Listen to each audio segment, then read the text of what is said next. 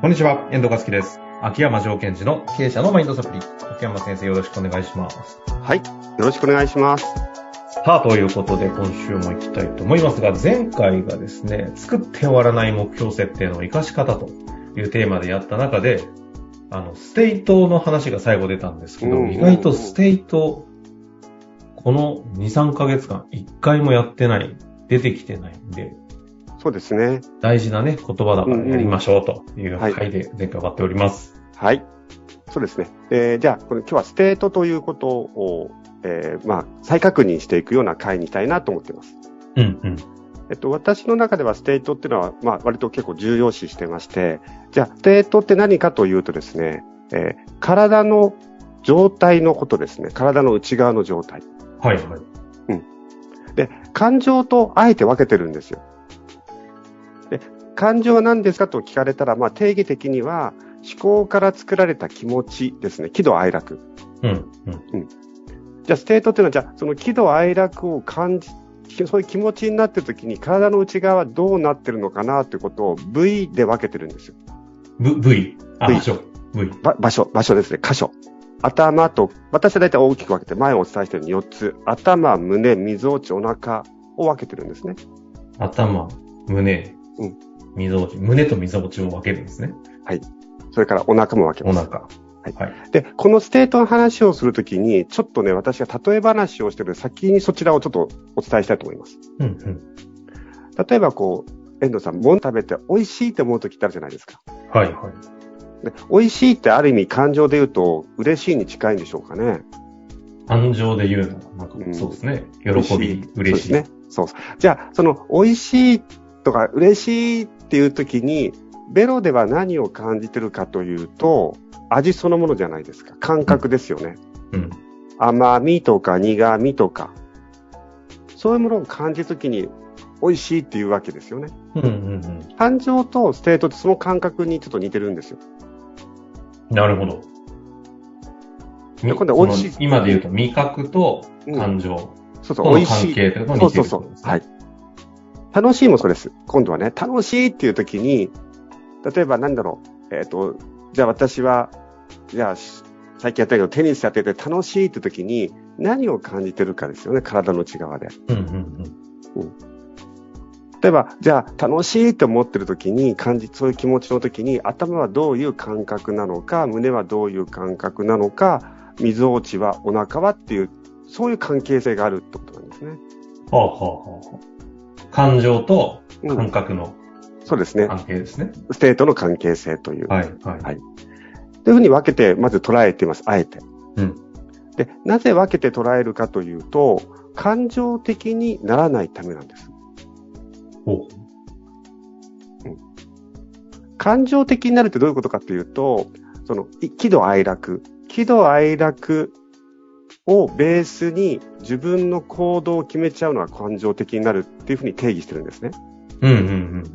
例えば、何か部下がね、なかなか動いてくれない。ムカついたってこと、怒りじゃないですか。怒りを抑えるために、まあ、注意してやる。まあ、復讐みたいなもんじゃないですか。うん、うん、うん。あとは、あの、逆もありますよ。なんか、なんか、わあなんか気持ちいいって、なんかうまくいった気持ちいい。じゃあもっとやろうとかって言うと、もうそれも、なんかこう、気持ちいいからやるになっちゃうんですね。うん、うん。ですから、感情を感じたときに、そのステートをキャッチしないと感情的になっちゃうんです。はあ。感情に支配されて動いちゃうから良くないって言うんですか？はい。じゃあ感情が悪いわけじゃなくて、その感情の時に嬉しいとか、ムカついたっていう時にどういうステートを感じるのかってことで冷静になれるんですね。ああ、なるほど。アスリートを見てください。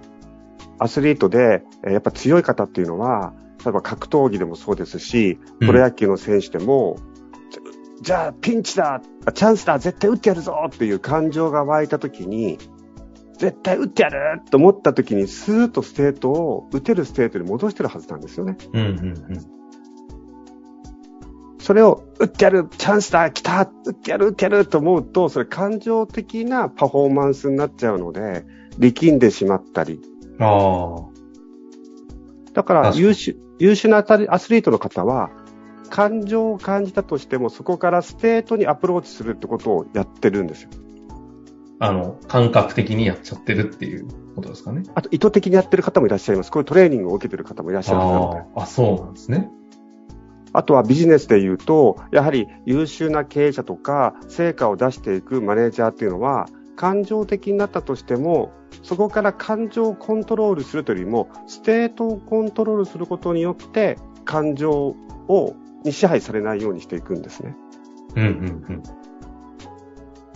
例えば数字が落ちたと。やばいやばいうちどうなるだろうで、そこからゴール設定したら違うところに行っちゃいそうじゃないですか。うんうんうん、そういった意味で、この感情とステートっていうのを分けていくということがすごい重要に私は捉えています。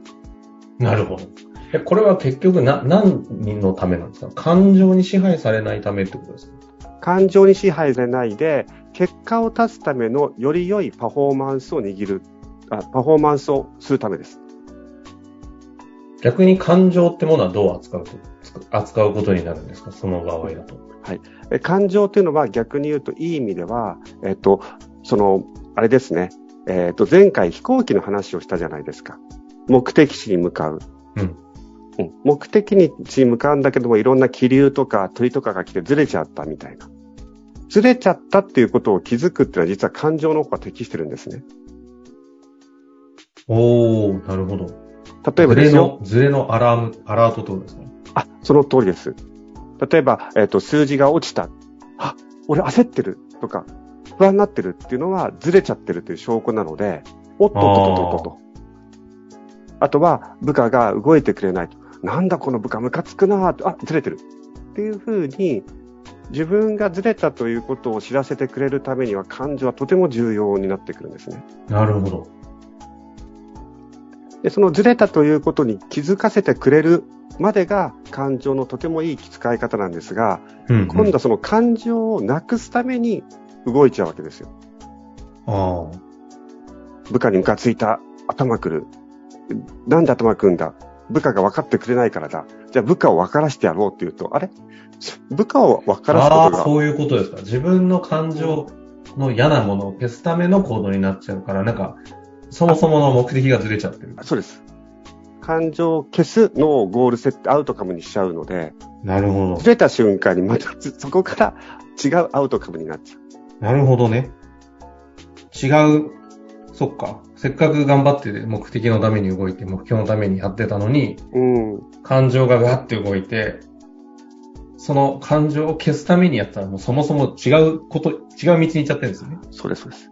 あじゃあ感情が悪いかってそうではなくて、ずれたということを知らせてくれるにはとても重要な役割を担ってますよね。確かに、そういう意味では、いいセンサーとも言える。本当にいいセンサーです。だから、これがポジティブの方もそうですよ。やったーまではいいんですよ。やったお、いけるんだよね。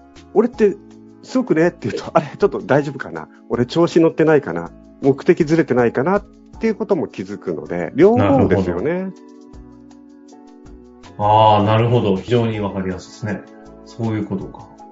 ということは、うん、まあ、アウトカムとか目標設定して日々私たちは頑張ってるので、そこで自分の大きく感情が動いた、プラスでもマイナスでもいいんですよ。動いた、あ、ずれたかも。じゃあ、ステートはどういうステートが重要なんだっけっていうと、前回で言うと、具体的の木を思い出すと、きは期待ですよね。この目標が達成することによってどんなことが期待できるのかって思い出すと、あ、お、おいけいけいけね。ステートずれてる、ステートずれてる、目標ずれてる、ずれてるっていうふうに、またそこから向かえることができるということですね。あの、今、さらっとね、具体的って話ありましたが、はい。もしご存知ない方、前々回。前々回ですかね。前々回ですかね。あの、目標設定のための具体的というね、テーマになってますので、ちょっとそちらの方も聞いていただけたらなと思いますが、はい。ということですね。うん。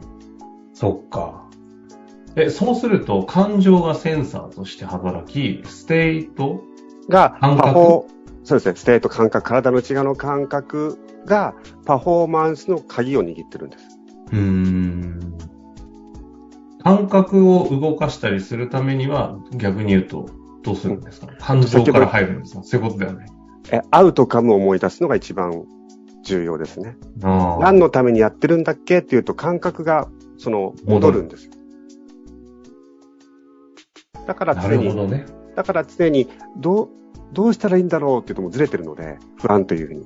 そこで、どうしたかったんだろうと、僕はどこに向かいたかったんだろうというふうに思い出すと、ステートはスーッと戻っていく。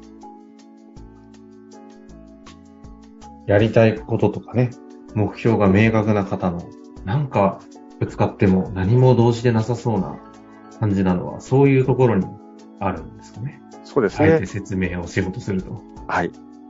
でところが、これがなかなか私たちが難しいのは、そもそも感情ということは認識できても、ステートという概念をやっぱりなかなか知らないじゃないですか。うんうん、だから感情が動いちゃうんです。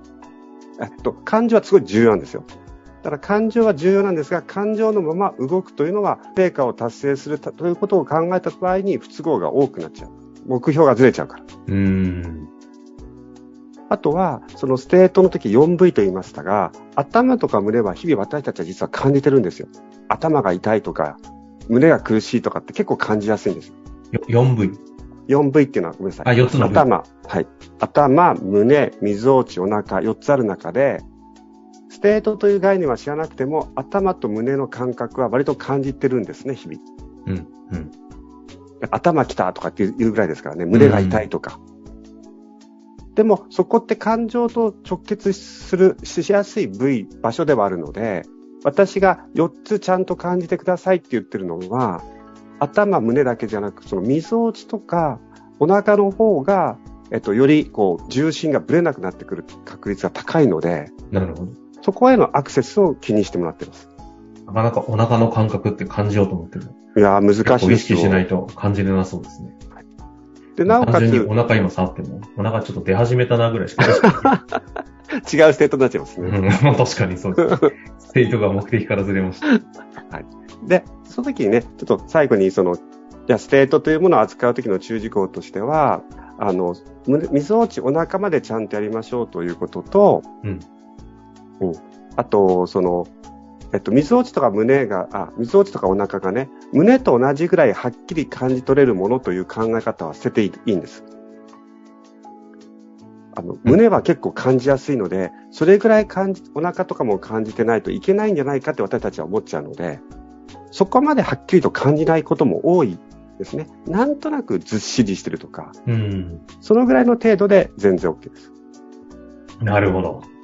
まあ、ということで今日はね、久々にステートと、まあ、ステートと感情の関係っていう感じもあったかもしれませんけどね。うんうん、そうですね。非常にここを感情は、今起きていることへのアラートとしてね、センサーとして使うことができるし、うん、逆にそこを消したり、それに踊らされてしまうと感情に飲み込まれてしまうので、そうですね。改めて目標に、目的に回帰するための、なんだ？えっと、目的を思い出すと、もう一回ステートを戻していくと。そうですね。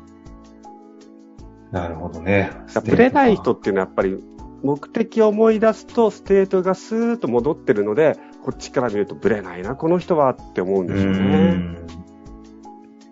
まあでも人はそうやって人を見たときに意外とステートを見えてるかもしれないですね。うん、うん、そうかもしれませんね。はい。まあということでね、今日はステートやってきました。次回はここに紐づけていくと、まあ、ここに紐付けることもそうですし、今までは全体で、えー、紐付いてくるんですけども、はい、結局、具体的ゴールもステートも質問を使ってるんですよ、問いを。はいはいはい。具体的にはどういうことだろうとか、え僕のアウトカムはどこだったんだろう。というわけで、次回はですね、その質問、問いかけについて改めてポイントをしっかりとお伝えしていきたいなというふうに考えています。なるほどですね。もう10月からね、久々にあの、ちょっとまたいろんな概念を整理してきた中で、うん、ある意味、ちょっと総集編かもしれないですね。そうですね。それの体の機能を生かすための、結局、問いというものがどうなのか、やっていきたいと思いますので、はい、ぜひ楽しみにしていてください。